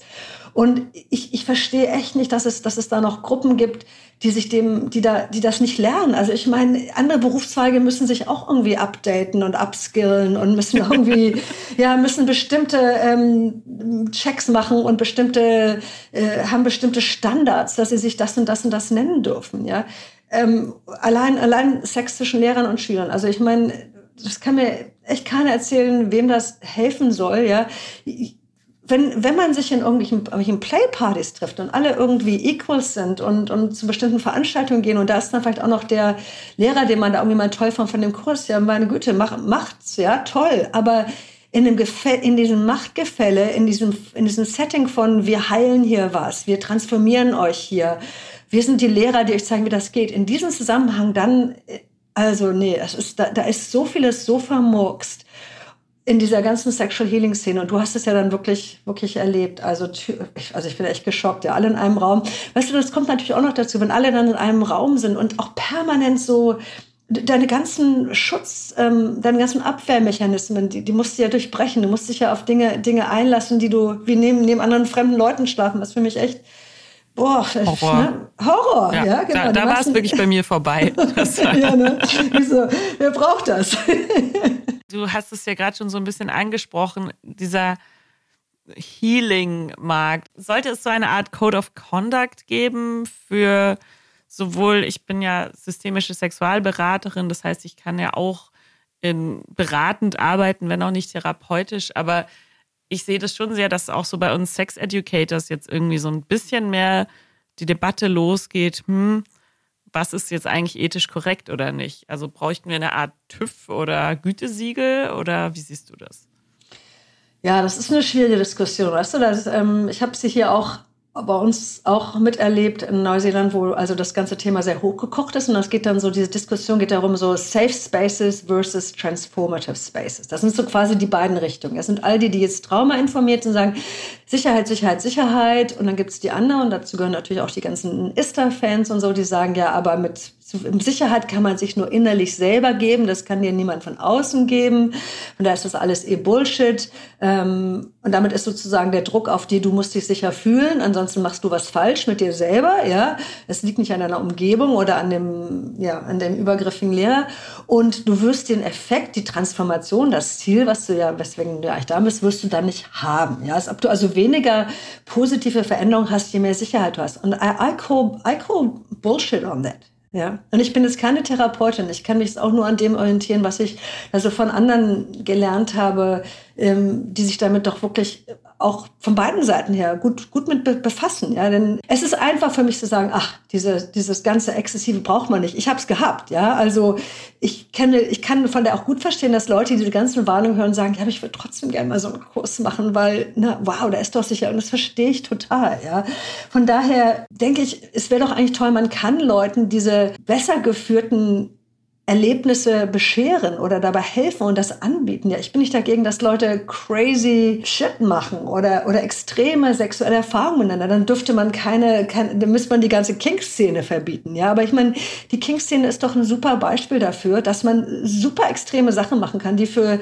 Otto-Normalverbraucher gruselig aussehen oder schockierend oder, und, oder die einen umbringen könnten, wenn man nicht irgendwie Safety hätte. Ja, also das kann man völlig im Konsens miteinander kann man extreme Sachen machen. Und deshalb denke ich, braucht es Regulation. Deshalb braucht es schon, ähm, wenn jetzt das im Vergleich mit der King-Szene, Safe Words und ganz klare Absprachen und so. Ein Punkt zum Beispiel ist dieses Thema ähm, Geheimnistuerei. Ja, das ist übrigens auch ein Sektenmarker, ist, dass, dass, dass dir nicht klar ist, in was du dich eigentlich hineinbegibst. Die Geheimnistuerei, ah, die da draußen, die verstehen das nicht. Wir sind special, wir machen das und das. Und der Rest der Welt, der, der, der kapiert noch gar nicht, wo wir sind. Ja, und den werden wir das aber so peu à peu verklickern. Und du bekommst hier unser Geheimwissen. Also bei Agama war das immer ganz extrem extrem. Immer die, die nächste Stufe war dann das nächste Geheimwissen, das durfte man, durfte keiner darum, darunter erfahren. So. Aber wenn ich es jetzt ein bisschen runterschraube, zum Beispiel wie jetzt bei Ista, ich rede jetzt leider viel über Ista, weil ich das einfach selber erlebt habe. Von daher ist nicht, weil ich auf irgendeinem Kreuzzug gegen die bin. Ich, ich denke, es gibt sehr viel schlimmere Organisationen, ja, und ich, ich hoffe, dass ISTA diesen ganzen Shitstorm überlebt und sich reformiert und besser wird, ja. Aber ISTA ist halt mein persönlich, da habe ich am meisten persönliche Erfahrung, womit ich das vergleichen kann. Und da wenn dir natürlich so einem, nach so einem Kurs, wo du alle möglichen tollen Sachen gemacht hast, aber auch Sachen, die natürlich sehr, zumindest nach, von außen betrachtet, sehr sexuell erstmal aussehen, wenn du da reinkommen würdest in so einen Raum und siehst da lauter Leute, die da nackt sind und sich gerade anfassen, also sich selber, nicht andere Leute anfangen, nur sich selber anfangen. Denkst du, was ist das denn für eine Masturbationsorgie hier, ja? Und, und von daher verstehe ich auf der einen Seite, dass, dass das natürlich heißt, naja, wenn wir das draußen so erzählen, dann die anderen, die werden das nicht verstehen und die werden nur denken, wir sind ja alle nur für Gruppensex. Und so ist es ja nicht. Ich würde sagen, die meisten Leute sind nicht deshalb bei Ist, zumindest nicht am Anfang. Ähm, aber auf der anderen Seite, wenn nicht von vornherein klar ist, was du da eigentlich machst in diesen sieben Tagen und immer diese ganze Geheimniskrämerei und das immer erst kurz vorher an dem Tag dann irgendwie offenbart wird, ist das nicht, ist nicht das, was man informierter als informed consent bezeichnet, ja? Also Consent ist immer nur informed, weil it's not consent, ja? Also dieser, dieser Faktor fehlt ganz extrem. Die, die, die bringen dir bei Esther zwar das Wheel of Consent bei, am zweiten Tag oder so macht man das den ganzen Tag lang.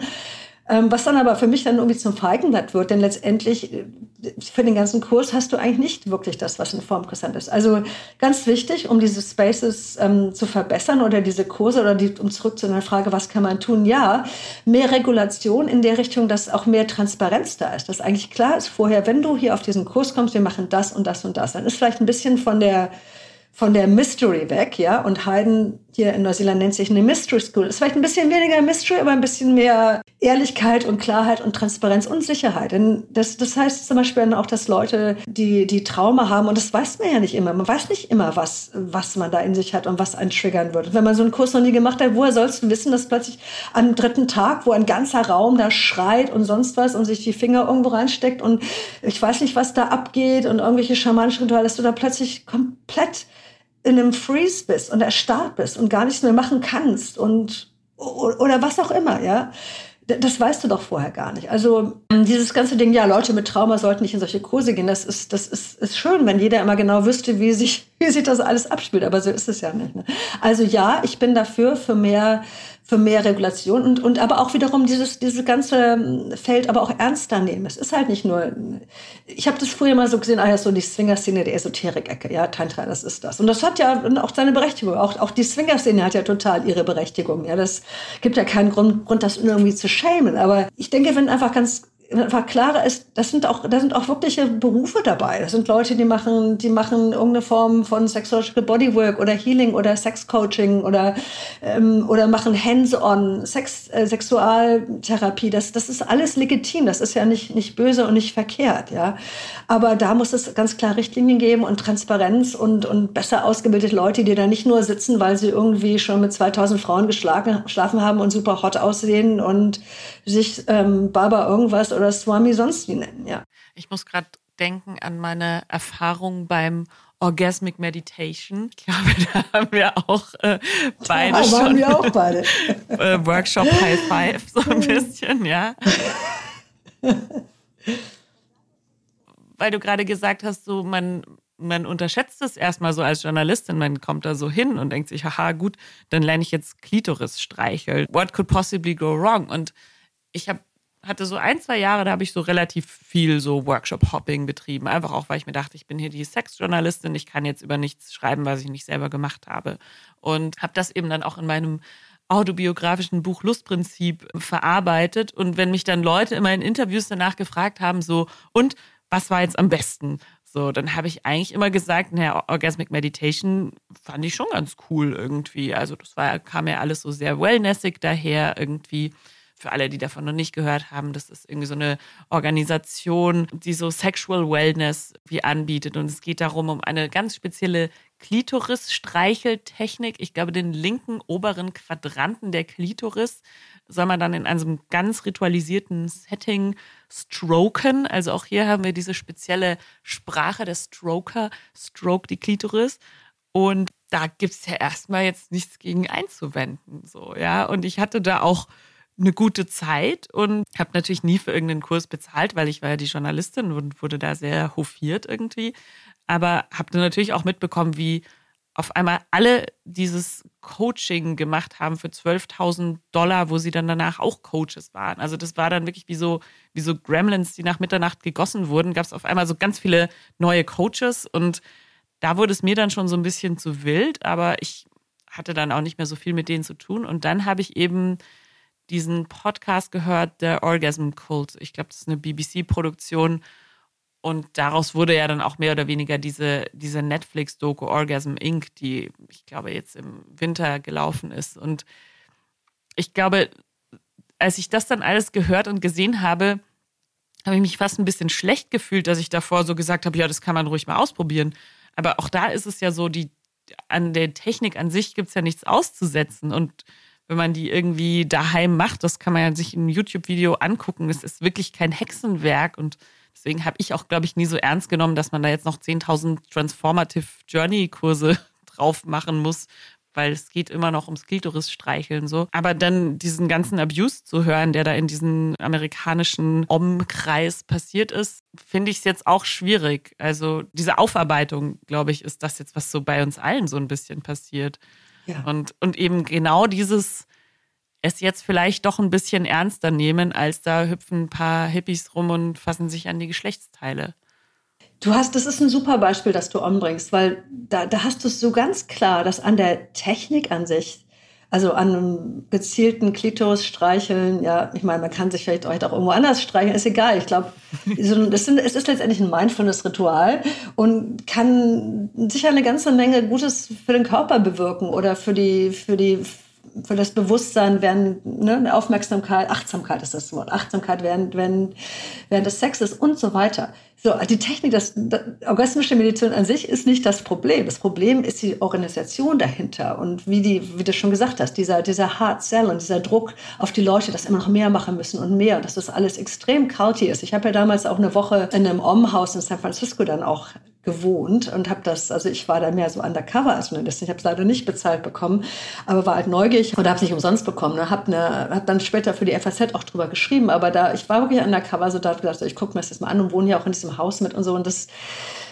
ja, also da, da du spürtest das direkt, diese, diese, diese Uni, dieses uniforme Denken, Handeln, Sprechen, ähm, dieser Druck, diese, diese, diese, diese hochgepuschte Euphorie, dass das es jetzt ist. Auf der anderen Seite das, was dann aber in den Kursen wiederum vermittelt wurde. Vieles davon konnte ich mir nur sagen, ja, klar, super, stimmt und so. Und auch dieses Buch von Nicole de Dawn, was sie damals geschrieben hatte, ja, dachte ich auch so, hat sie vieles echt gut erkannt. Ja, das war ein sehr cleveres Paket, was sie da zusammengepackt haben. Ne? Und ich ich, ich glaube, du hast recht. Das ist jetzt, das ist wirklich so eine bisschen so ein Reckoning auch, so wie auf Englisch, auf Englisch sagt man immer, how not to throw the baby out with the bathwater. Ja, wie kann man das Gibt es da eine, gibt's eine passende deutsche Formulierung für, aber ähm, das Baby nicht mit dem Bad ausschütten, ne? Genau. So sagt ja, man das Kind, ja. das Kind, das Kind nicht mit dem Bade ausschütten, ja. Genau. Und, und manchmal habe ich das, denke ich mal, manchmal muss man vielleicht aber wirklich alles ausschütten. Ja, wenn das Badewasser so verdreckt ist, da, da muss vielleicht auch das Kind manchmal noch raus. Ja, es hängt immer ein bisschen davon ab. Und ich finde, es ist ein guter, so ein guter Lackmustest jetzt für mich im Moment, weil ich werde ja immer gefragt, ist das ein Cult, ist das eine Sekte, was ist mit Ista, was ist damit und so. Und gerade wenn Organisationen jetzt so ein, so ein Call-out oder so ihren MeToo-Moment erleben, ja, für mich ist immer der große Test, und den hat natürlich Agama nun überhaupt nicht bestanden, ja, was passiert dann? Was passiert, wenn, wenn eine Organisation hier auf den Hot Seat gesetzt wird und heißt, hey, ihr habt das und das und das nicht richtig gemacht? Oder wenn es ganz klare Anklagen gibt oder wenn jemand ne, zur Polizei geht und immer, was passiert dann? Ja, sind, sind, äh, sind Organisationen oder, oder Führungskräfte dort oder wie man es nennen willst, die Gurus, sind die bereit und auch die Anhänger, ja, bereit, das anzunehmen und, und, und irgendeine Form von, ähm, wie nennt man es auf Deutsch, ja, Accountability Process, ja, zu machen? Oder, oder wird defensiv reagiert und die, die anderen werden mundtot gemacht. Und das habe ich alles jetzt hier schon so gegeben mit, mit Androhung von Gerichtsverfahren und auch die Journalistinnen, die berichtet haben. Ähm, also heftigst wurde da zurückgepusht, ja, anstatt nach vorne zu gesagt zu sagen, hey, sorry, wir haben echt ähm, einiges noch gut zu machen. Und bis wir das gemacht haben, werden wir erstmal hier ein Jahr lang keine Kurse mehr machen. Ja. Von daher, ich finde auch, es geht nicht darum, was macht man in komischen Kursen und oh Gott, und da haben die Leute das gemacht und das und da fässt sich jemand an die Klitoris und jemand schiebt sich das in den Hintern oder die machen alle das und das am dritten Tag. Darum geht's mir persönlich überhaupt nicht. Ja. Und ich, ich finde es auch sehr schwierig, gerade als Journalistin, wie man jetzt das auch so navigiert, welche, wie, wie zum Beispiel Presse darüber berichtet. Ja, ich kenne, ich kenne etliche Medienorganisationen, die gerne sich irgendwie auf dieses Ista-Thema stürzen würden. Und gleichzeitig weiß ich aber auch, wie die das angehen würden und auf was die sich dann nur fokussieren. Nämlich, uh, was macht man denn in diesen Kursen? Und das ist eigentlich nicht das Problem, ja. Und bei Orgasmic Meditation ist auch Klitorisstreicheln nicht das Problem. Weißt du, was ich glaube, was super wäre, wenn wir generell, und da bist du natürlich genau die Richtige auch, wenn wir generell einen besseren, gesünderen, ähm, befreienderen Umgang mit unserer Sexualität hätten und lernen können in diesen in Safe Spaces oder wie auch immer, wenn wir generell schon besser aufgestellt sind, was das was das anging oder nicht so viele unterdrückte Sehnsüchte wären, ja, die dann die, die uns dann in diese Gruppen bringen und in diese Trainings, wo wir ein horrendes Geld ausgeben oder nicht mehr richtig drauf gucken, wie ethisch die Organisation ist, weil wir denken, oh, aber da kriegen wir endlich das, was wir, was uns der, der Rest der Gesellschaft nicht geben kann. Ja, also hätten wir eine sexuell ähm, besser aufgestellte Gesellschaft, ja, oder Erziehung oder was auch immer, ich glaube, dann würde auch weniger Schlimmes und Schlechtes in diesen Neotantra-Gruppen passieren. Ja, da würde man mit denen eher umgehen wie mit einem normalen Berufszweig, weißt du, wo du auch sagen würdest, wir hier, hier wie dieses Sport, diese, diese Sportorganisation oder diese, sonst was, wie, wie ein Business, was man, wo man einfach auch genau hingucken würde, machen die das richtig oder machen die das falsch? So.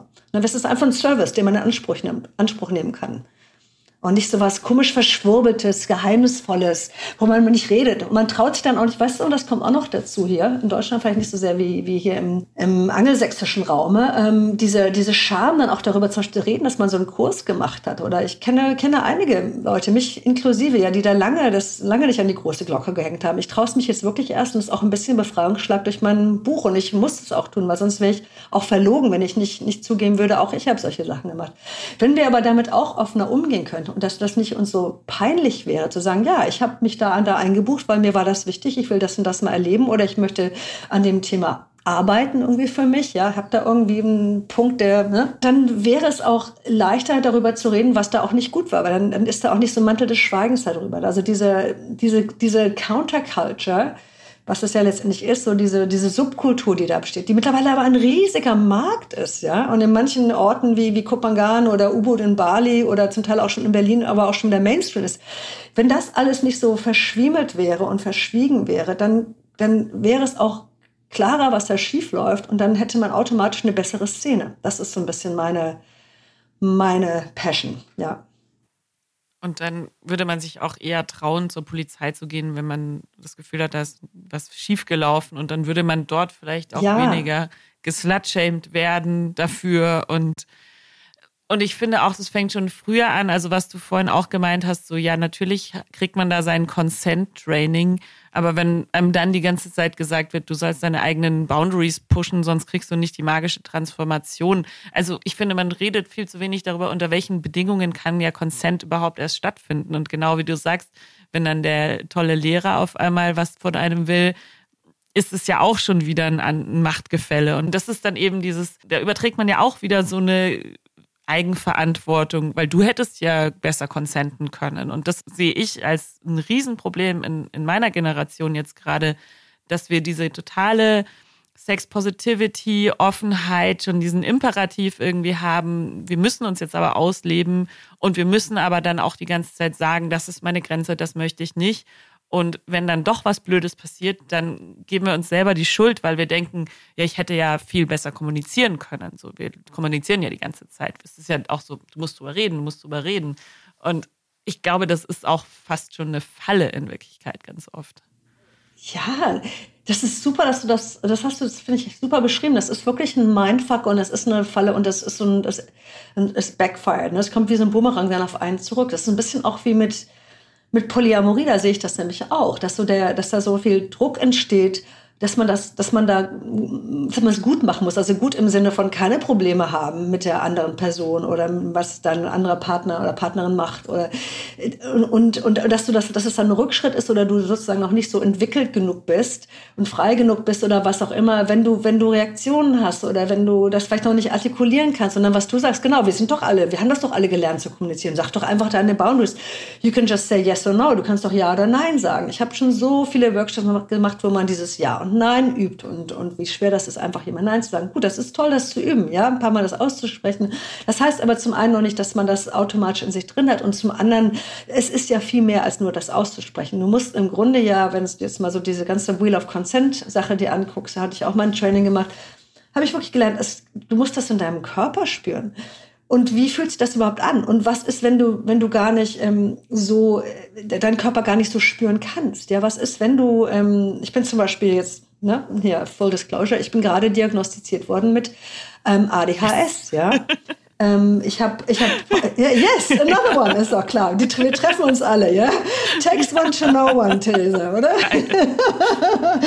und, und ich habe PTSD, ja, also posttraumatisches ähm, Stresssyndrom, ja, von anderen Sachen in meinem Leben früher. Und von daher, ist nicht so, als ob ich auf Knopfdruck plötzlich in meinem Körper sofort spüre, erst recht nicht, wenn ich in einer mich überfordernden Situation bin, was denn da ich jetzt eigentlich, ob das ist das jetzt, oh, ich fühle mal mich rein, ist das ein Ja, ist das ein Nein, ist das ein May? Baby.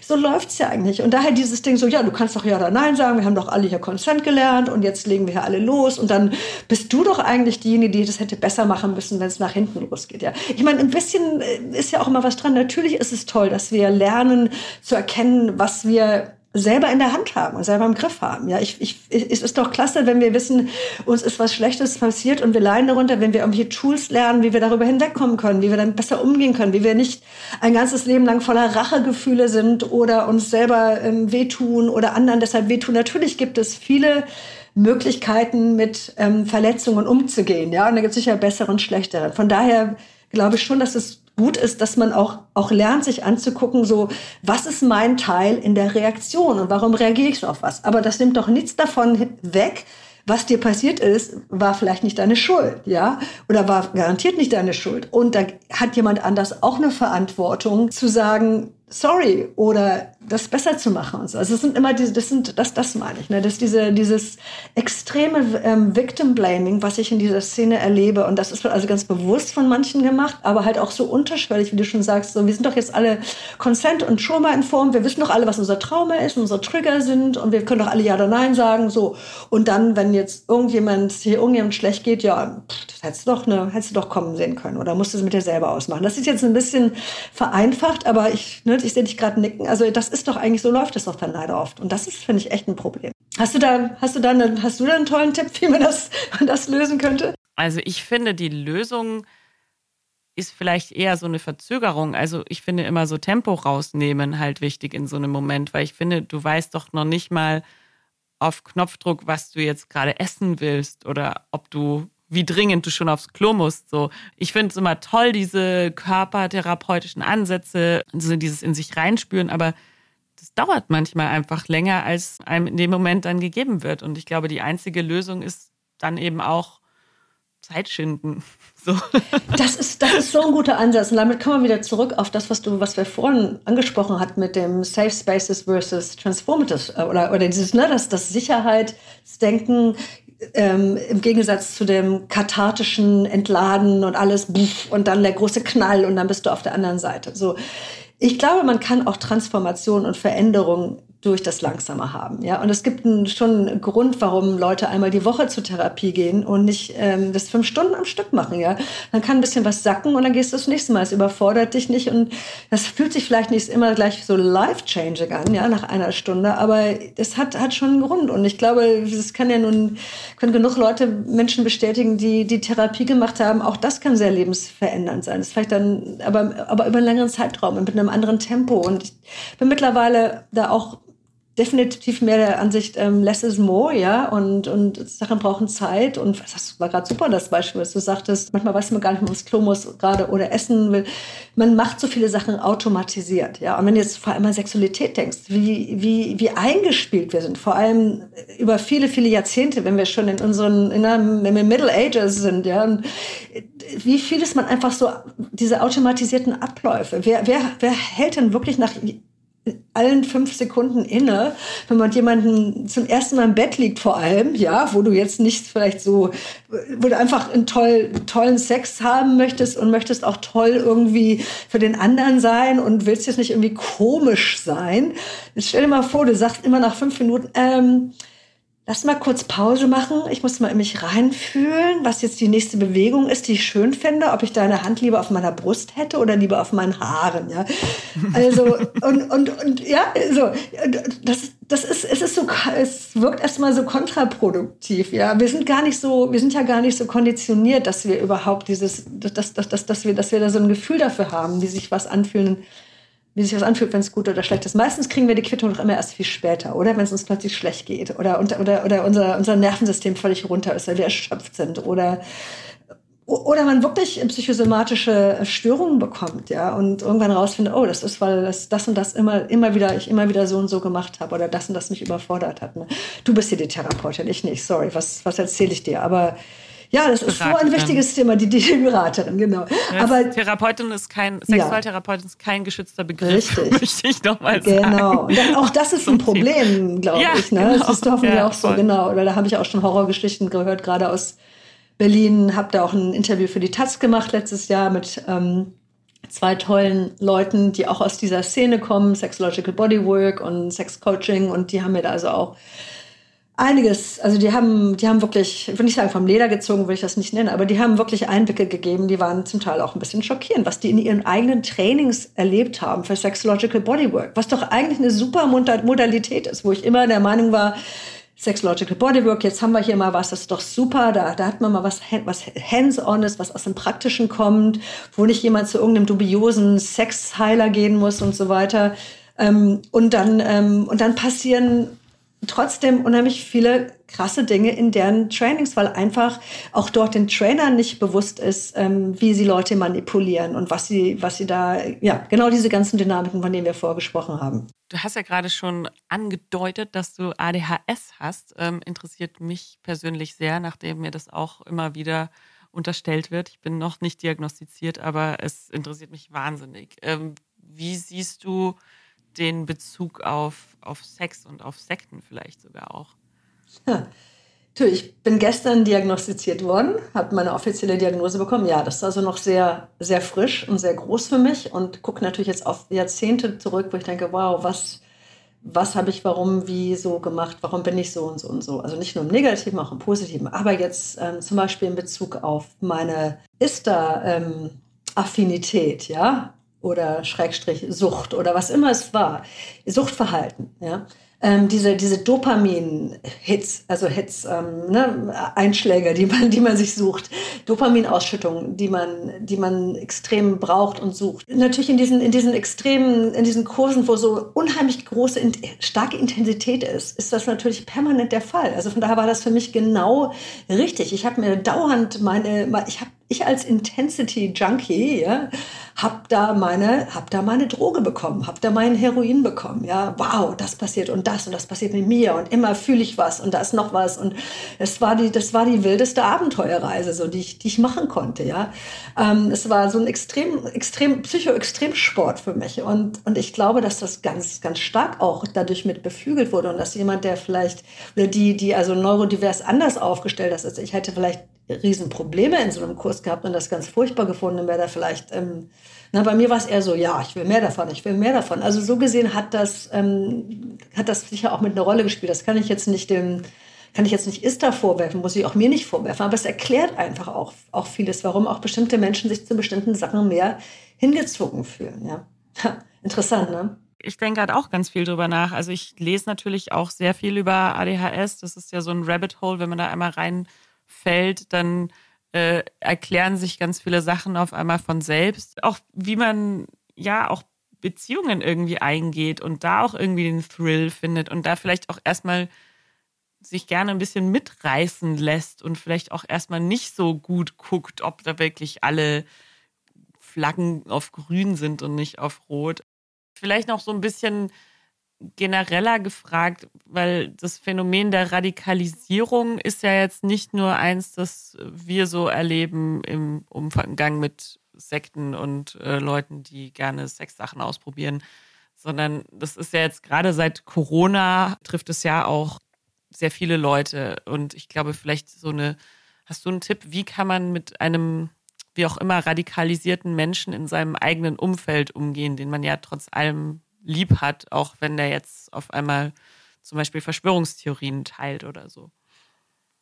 Ja, das ist ein Thema, was mich auch äh, schon lange beschäftigt. Ich habe hier in Neuseeland auch eine ähm, Aktivistengruppe mitgestartet, die heißt FACT, Fight Against Conspiracy Theories. Also liegt mir sehr am Herzen, dieses ganze Querdenkertum. Also nicht die Querdenker liegen mir am Herzen, aber ähm, darüber zu informieren. Ja, aber auch, äh, auch einige davon sollten einem vielleicht auch am Herzen liegen, weil genau darum geht's ja. Ne? Das ist genau die, die Parallele zu Menschen, die in, in Sekten sind oder sektenähnlichen Gruppierungen.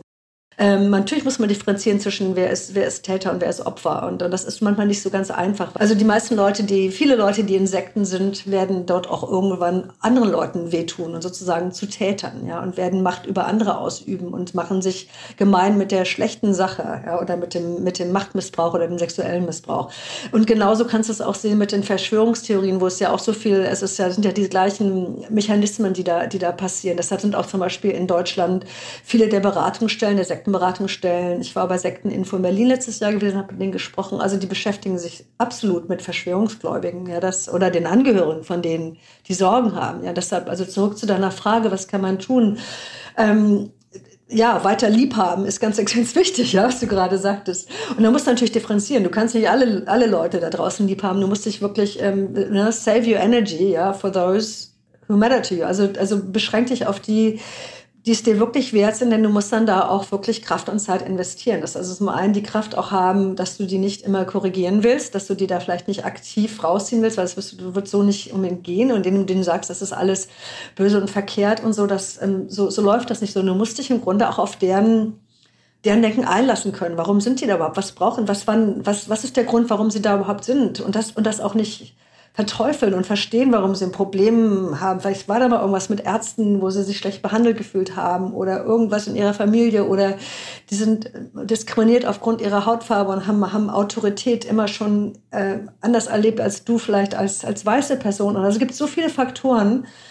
Ich finde es ehrlich gesagt auf einem persönlichen Level super, super schwierig. Deshalb bin ich wahrscheinlich besser darin, Aktivistengruppen zu starten und Bücher zu schreiben und darüber so zu informieren, weil ich, ich bin da vielleicht auch ADHD, habe nicht viel Geduld und bin da nicht immer die beste langatmige Zuhörerin, ja, wenn jemand was erzählt, was ich komplett scheiße finde, ja. Ich will dann sagen, nee, stimmt nicht und bitte, ne, mach's anders. Und das ist aber nicht der richtige Ansatz, sondern du musst im Grunde, du kannst eigentlich nur weiter für die da sein. Auf, wenn du merkst, du kommst an die eh nicht ran, du kannst in deren Denken nicht einsteigen, du kannst da nichts bewegen, du kannst nicht mit denen, kannst da nicht sagen, ja, aber guck mal, wenn das und das, ne, und so, wenn da, wenn da vor allem Rationalität in Ruhe und so auch überhaupt nicht greift, kannst du einfach wirklich nur da sein und schaffen und versuchen, eine andere Normalität den immer weiter anzubieten. Dass es immer noch ein Leben gibt, außerhalb, ob es jetzt außerhalb der Verschwörungstheorie ist oder außerhalb der Sekte, ist im Grunde egal, ja. Weil Leute, die voll abgestürzt sind in Verschwörungsglauben, das ist wirklich, der Leben ist auch wirklich ähnlich wie in der Sekte. Die vergessen auch die Außenwelt, die, die beschäftigen sich auch nur noch mit den Leuten in ihrem Denken, ja. Die vernachlässigen andere Dinge und es geht denen oft dann irgendwann auch psychisch nicht mehr gut und sie werden total fanatisch. Also die Parallelen sind total da.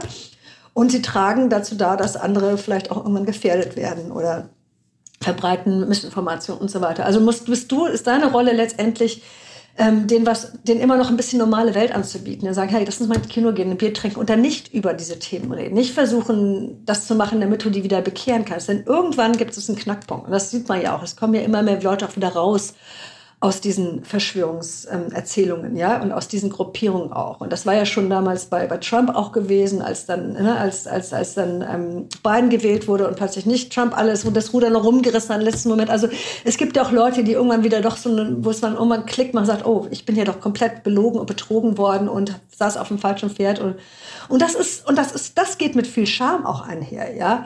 Die, den, wenn, wenn, und auch wenn du in der Sekte warst und irgendwann knackt es und irgendwann ist so dieses, ähm, ja, die, diese die tolle Sektenexpertin Janja Lalisch, die ich sehr schätze, die nennt das immer the shelf in the back of your head. Also du hast wie so ein, wie so ein, wie so ein Board, wie so ein Regalbrett hinten im Kopf, wo du immer die Dinge draufpackst, die eigentlich keinen Sinn machen, die eigentlich scheiße sind, die eigentlich schlecht sind, die dir wehgetan haben, aber du willst dir nicht angucken, weil sonst könntest du eigentlich nicht mehr weiter in der Gruppe, in der Ideologie und so weiter bleiben. Aber irgendwann ist dieses Brett da hinten zu schwer und es bricht und dann bricht völlig alles zusammen. Und das ist traumatisch. Und diese Leute leiden und sind verzweifelt und gucken auf, auf Jahre zurück oder Monate oder ein ganzes Leben, was sie für, für was aufgegeben haben, was offensichtlich verkehrt ist und vielleicht sogar kriminell ist, ja. Und sie waren Teil davon. Also diese Krise, ja.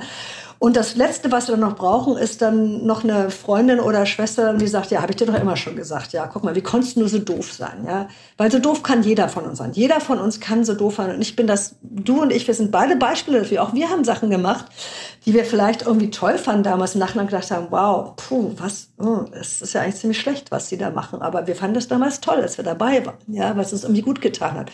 Jeder ist dafür anfällig, weil wir, wir suchen uns ja nicht die Sekte aus. Keiner sagt, ich will gerne in der Sekte sein. Natürlich nicht, sondern man sucht sich den Coach aus oder das Wochenendseminar oder Ne? Irgendwas oder ein Festival, was irgendwie klasse klingt und irgendwas ganz Neues und Aufregendes ist.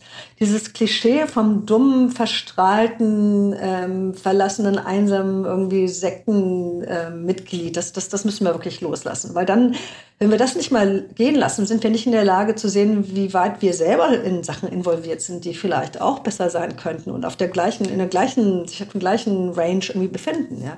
Und von daher ist, glaube ich, total wichtig, immer noch die Hand auszustrecken und eine Alternative anzubieten und zu sagen, hey, es gibt auch andere tolle Sachen, die dir Kicks verschaffen oder die spannend sind oder wo du dich sonst hier austoben kannst. Das muss nicht nur in diesem Umfeld sein, ja. Dass das Leben da draußen nicht nur langweilig ist und nicht nur dann von Leuten, ne, dass, dass du immer noch was, was Positives denen, denen als Alternative anbieten kannst. Ich glaube, das ist jetzt, macht doch hoffentlich Sinn, oder? Dass, dass, dass man das versuchen kann, ne? Ja, was Persönliches, Compassion, ne? Mit, Mitgefühl. Nicht, nicht, sich nicht auf deren Niveau runterbegeben, ja, oder in deren Denken, aber Verständnis dafür haben, dass sie so denken und dann und, eine, und für was anderes stehen, aber mit, mit Liebe. Ja, also kein, kein Shaming und ähm, aber auch ein bisschen mehr den Blick auf uns richten. Was können wir tun? Wie können wir uns auch anders verhalten?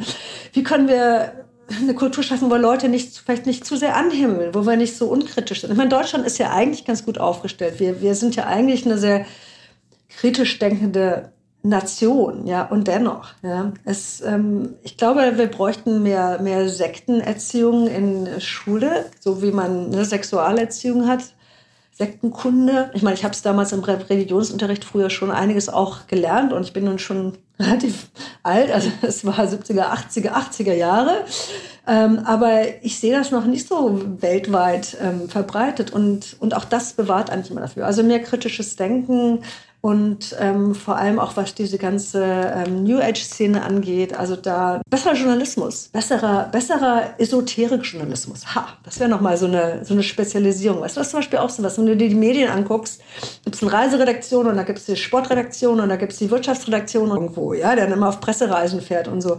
Warum machen die nicht, warum gibt es nicht auch eine New Age-Redakteurin irgendwo? Oder die, die, die sich die, die neuen Yogaschulen anguckt und die sich auskennt in der Szene und die weiß, wer irgendwie weißt du, das genauso wie jeden anderen Markt das betrachtet und von der psychologischen Seite, von der wirtschaftlichen Seite her und so. das ist ein, es ist ein, ist ein wichtiges Feld. Das können wir nicht einfach nur so, so belächeln, aber dann so heimlich hingehen und da doch mitmachen, was irgendwie spannend ist. Nee, es sollte wirklich in der Mitte der Gesellschaft mehr ankommen und dann aber auch besser, besser begleitet werden. So jetzt, das war das Wort zum Sonntag.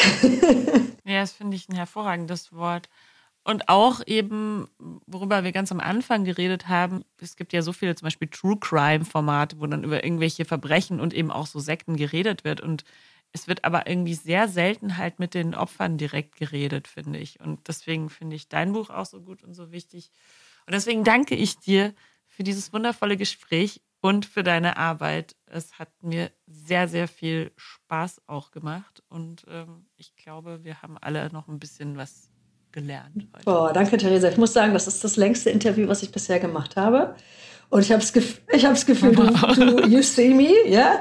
you see me and you hear me. Also du, genau wie du sagtest, wir, wir treffen uns da in so vielen Dingen, weil du genau weißt, wovon ich rede und hast das zum Teil selber erlebt und ähm, hast, das, hast das so toll abgedeckt. Ich danke dir. Ich danke dir auch, dass du mein Buch gelesen hast und dass es danke. für dich auch was ähm, ausgelöst hat und dass wir reden konnten.